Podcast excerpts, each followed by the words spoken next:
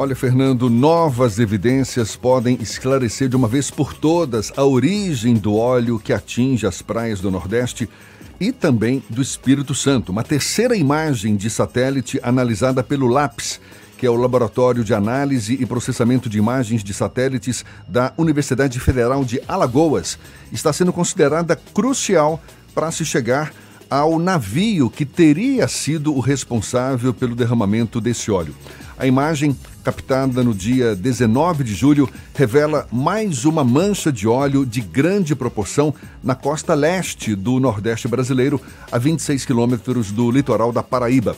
A gente fala um pouco mais sobre o assunto conversando agora com o coordenador do LAPS, esse laboratório de análise e processamento de imagens de satélite, Humberto Barbosa. Bom dia, professor. Bom dia, bom dia a todo mundo, bom dia Jefferson, bom dia Fernando, como estamos? Essa nova análise é conclusiva? Já se pode afirmar com mais precisão a origem do óleo que tem atingido as praias do Nordeste? Ela traz e joga muita luz em relação a como esses navios e deslocamentos deles na nossa costa é extremamente sensível e, de certa forma, pode uh, direcionar a origem de todo o fenômeno. Eu digo isso porque esses dois, uh, essas duas manchas que foram uh, significativas para nortear todo o direcionamento com as informações de, de informações de inteligência de localização de navios, que é um sistema internacional que a gente tem acesso, juntamente com as imagens de satélite, a gente chega a uma conclusão geral além dessa quantidade que é absolutamente anormal, ah, de, da resíduos e de poluição de óleo cru que está chegando nas nossas praias, há uma percepção também que há um, um, um certo falta de controle da nossa costa em termos ah, de como esses navios transportadores de óleo cru estão ah, fazendo procedimento. Ou seja, eu digo isso porque a mancha que encontramos no norte do Rio Grande do Norte, que é uma mancha extensa de mais de 86 quilômetros por um quilômetro de, de largura, ela também complementa muito uma outra mancha mais recentemente descoberta pelo LAPS, a partir de imagens de no dia 19 de julho, na costa leste, muito próximo da costa da Paraíba, onde é o, o zero, o epicentro, o, o marco zero das primeiras manchas. A gente percebeu também no Espírito Santo e no sul da Bahia alguns desliques há uma percepção que ah, esse deslocamento desses navios, para a gente chegar, só para ir ao ponto, para a gente chegar ao navio que a gente considera ele como ah, o principal ah, navio que tem colocado ah, muito derramamento de óleo na nossa região, ele foi selecionado de 111 navios, só para você ter uma ideia, 111 navios entre julho e agosto, selecionamos 117 transportadores de tanques de óleo cru na nossa região, em dois meses. E esse que a gente considera ele como suspeito, fez uma manobra e ele está a serviço da Venezuela, ele está a serviço entre a Venezuela e dois países da Ásia que a gente preferiu não mencionar agora, ah, pelo fato do lápis não ter o papel de investigação, apenas de a levantamento, investigação científica, não de investigação criminal. Porém, ele está em curso novamente, só que dessa vez esse, eh, esse navio que tem a capacidade de dois, de dois bobolinas, ele está vindo novamente para a nossa costa e possivelmente vai passar em águas brasileiras, como ele fez na, há, duas, há, duas, há duas missões anteriores. A missão que, que culminou com o derramamento de óleo a mancha de óleo foi marcada no dia 24 de julho, ali bem próximo da costa do Rio Grande do Norte, e no dia 28, por alguma razão, o sinal dele foi detectado pelo sistema de inteligência de navio, de localização, e aí buscamos todo o histórico desse navio. O histórico dele é complicado, envolve uma diplomacia no Brasil com outros países a que ele está a serviço.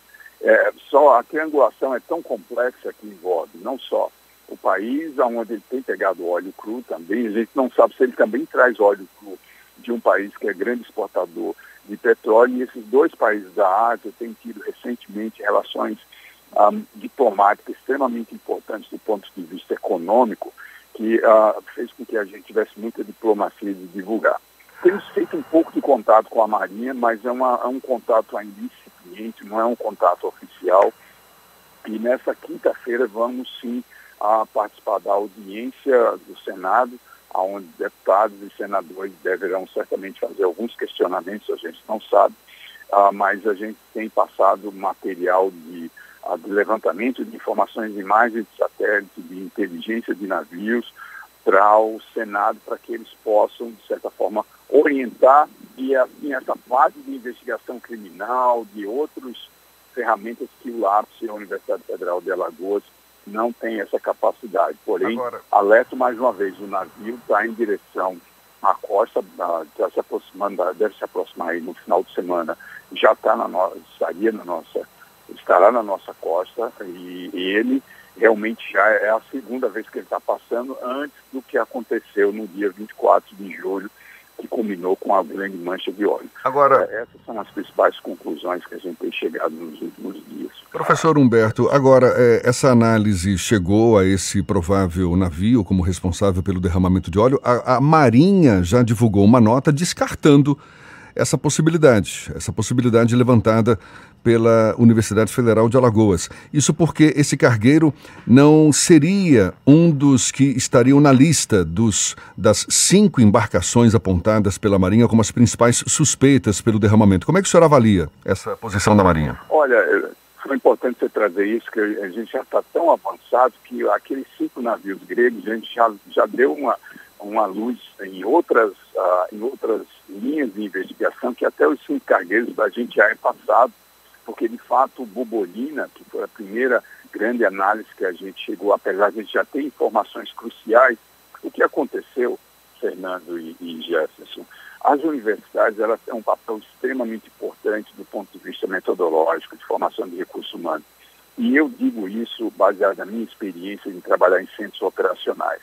Nos últimos anos, desde que eu voltei para o Brasil, eu percebo que há uma, uma descontinuidade, há uma uma falta de comunicação entre as universidades, a capacidade que essas universidades e alguns grupos de pesquisa junto, trabalhem junto com o, a, os órgãos governamentais. Isso é uma, uma questão muito séria que eu acho que a gente tem que começar a trabalhar isso, porque são todos federais, mas existe uma certa separação, como se a universidade não tivesse também um papel e importância nesse processo de, de participação em investigação científica, técnica, então, é uma, vai aqui um desabafo e por trás explica muito o que está acontecendo agora, essa comunicação entre as, as, entidades ou as autoridades governamentais e, por exemplo, uma pesquisa que a gente está fazendo independente, séria, com informações, com especialistas capacitados e mostrando que, olha, os cinco navios que vocês deram, a gente nem precisava ah, mexer, a gente nem precisava entrar em contato com o governo grego para ter esses cinco navios. A gente teve 117 navios na mãos de diferentes bandeiras sem incomodar nenhuma autoridade desses países.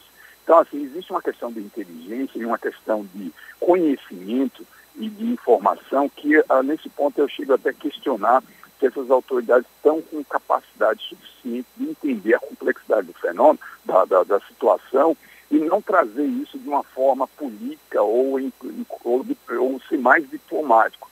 Como eu falei para você, o sistema de inteligência hoje permite hoje que eu, você, qualquer pessoa possa ter acesso hoje à inteligência de navios, localização de navios, velocidade, as condições que esse navio estava trafegando, sem eu ter que ah, incomodar diplomacias governamentais. Então, isso já fica a primeira mensagem. Os cinco navios que os gregos passaram pra, sob pressão para as autoridades brasileiras, a gente poderia ter tido aqueles navios sem nem ter, ter incomodado e sim feito uma investigação muito mais precisa, muito mais detalhada o que culminou é que o Bobolina não é. Não, a outra empresa norte-americana, que é uma empresa privada, também colocou o governo brasileiro numa situação delicada, porque eles disseram, olha, a gente também não valida essas informações que foram colocadas pela, pela Polícia Federal e Marinha, uh, no caso de que o navio uh, Bobolina não, não há nenhuma uh, anomalia ou alguma irregularidade que aponte ele como principal causador dessas manchas. Porém, a gente já está quase 70 dias e não há uma, um posicionamento claro dessas autoridades em relação ao que está sendo feito de outras instituições, do questionamento, até a própria Delta Tanker colocou, dizendo, olha, a gente está aqui à disposição e a gente tem que comprovar que a gente não é. E de fato não é. A, a toda no, todo o deslocamento do, do navio foi um deslocamento sem nenhuma anomalia normal e a mancha que a Rex Geoespacial apresentou para o governo brasileiro é extremamente dúbia, ela não é conclusiva, ela traz, para os especialistas como eu, ela traz muitas dúvidas e as imagens que deveriam estar sendo observadas, deveriam ter um pouco mais de cautela e de conhecimento técnico-científico da empresa Rex de como interpretar aquelas imagens. É um pouco labrogeiro, é um pouco grosseiro as imagens que foram colocadas para apontar um indício de um navio suspeito quando ele de fato estava. A gente viu que até dos cinco navios o Bopolino era o menos, menos ah, irregular. Existia até um outro lá que havia um desligamento do transponder, mas nem por isso o qualificou como navio suspeito dos cinco navios gregos. Então, eu peço ah, um pouco ah, de, desse desabafo com seus ouvintes, mas é, essa é a situação real.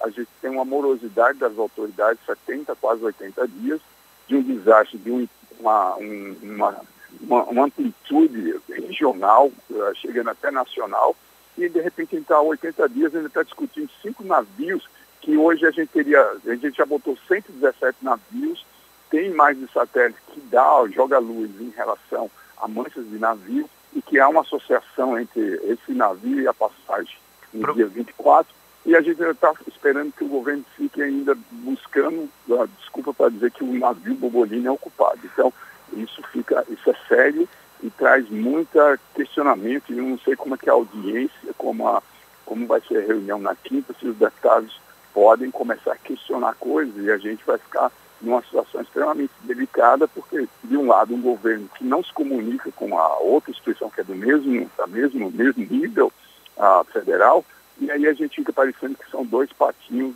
ah, criados por patos diferentes. Professor Humberto Barbosa, coordenador do Laboratório de Análises e Processamento de Imagens de Satélites, o LAPS, da Universidade Federal de Alagoas.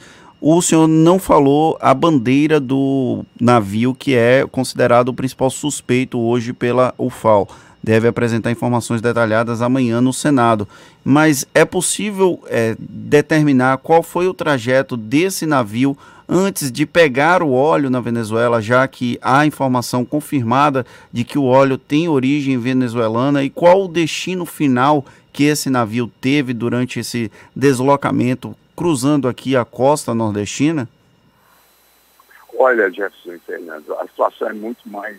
a gente pegou o, sistema de inteligência internacional, esse sistema de inteligência internacional, ele, ele já bebeu de fontes militares, então toda a base dele a científica foi baseada com esforços militares, eles adaptaram isso para o sistema civil e privado.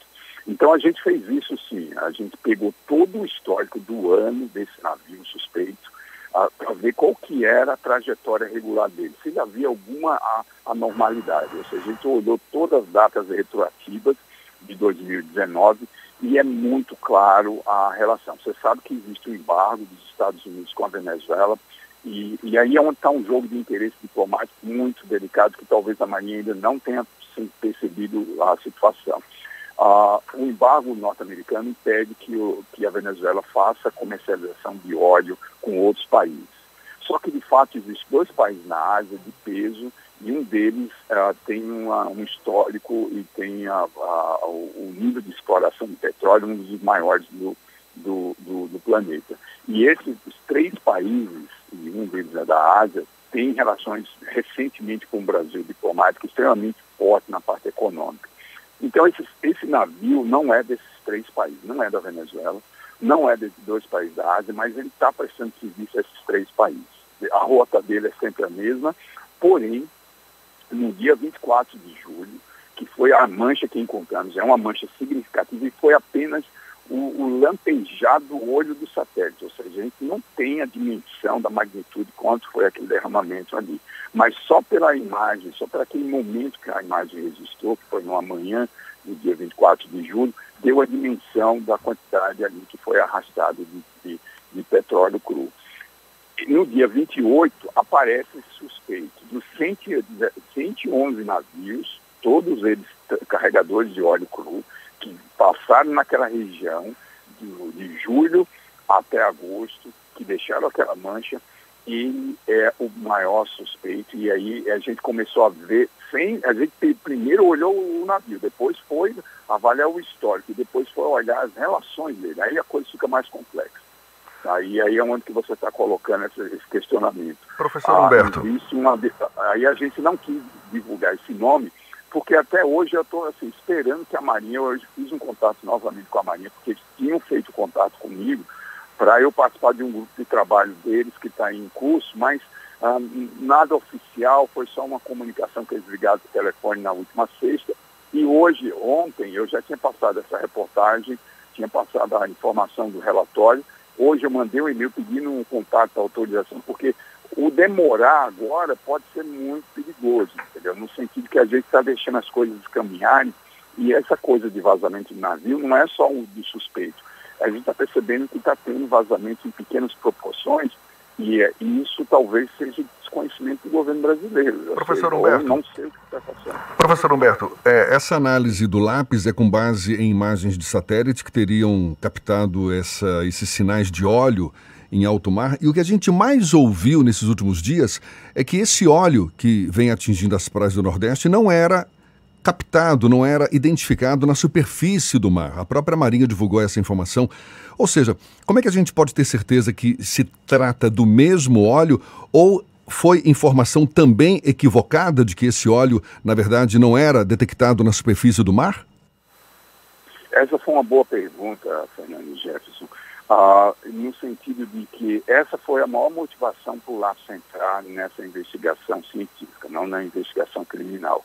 Eu te diria que ah, eu estava passivo, esperando até ouvir demais essa informação de que os satélites não capturavam essas manchas do ar. Isso, isso me intrigou e isso foi talvez a maior motivação para entrar nesse processo, porque eu sabia que tinha alguma coisa que não estava corretamente explicada, ou por falta de conhecimento técnico, ou por falta de interdisciplinaridade de saber qual satélite, qual, na verdade, nem o satélite, qual sensor que seria mais apropriado para fazer essa investigação, lembrando que as autoridades levaram mais de 45 dias para começar a tomar uma resposta de um desastre de proporção extremamente grave para o país. Numa área extremamente vulnerável economicamente falando e extremamente importante para para o Brasil, que é a exploração do pré-sal. Então, colocando isso tudo junto, 45 dias depois da dimensão do fenômeno, de uma, de, um, de uma magnitude ambiental, aí vem as autoridades e falam que as imagens não são capazes. Não era. Logo na primeira semana que eu peguei as imagens, selecionei o satélite correto, o sensor correto para fazer isso, em duas semanas eu já estava mandando um e-mail para a agência europeia falando, olha, encontrei isso, é muito suspeito, não falei para ninguém, gostaria que vocês me dessem um apoio para saber. Isso aqui de fato, realmente confirma que é uma mancha de óleo. E continuei a fazer a varredura em toda a costa do Nordeste do Brasil.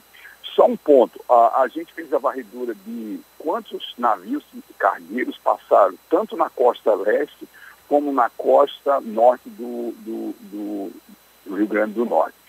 Na costa leste não encontramos nenhuma anomalia, porque possivelmente o transponder estava desligado desse. Há uma conexão entre a mancha do dia 19, do dia 24 e o aparecimento desse navio ah, no dia 28, já no Caribe.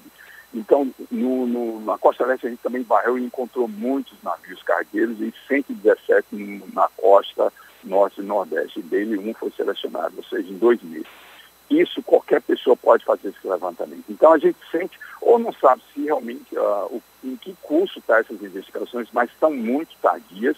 E quando você fala das imagens de, de satélite, a gente já, na primeira semana que a gente colocou a mão nos dados, a gente já tinha respondido essa primeira pergunta nossa. Existiam uma, umas três ou quatro perguntas que a gente colocou antes de começar, além de uma motivação que era o fato de as autoridades de comunicarem que as imagens satélites não conseguiam. Agora, houve um erro também. O erro foi, quando falaram isso, a gente perdeu a chance de validar algumas manchas que estavam sendo encontradas, porque isso é importante, validar esse padrão de assinatura que a gente encontrou com o que a Marinha fosse também no campo e confirmasse o que estava aparecendo com mancha.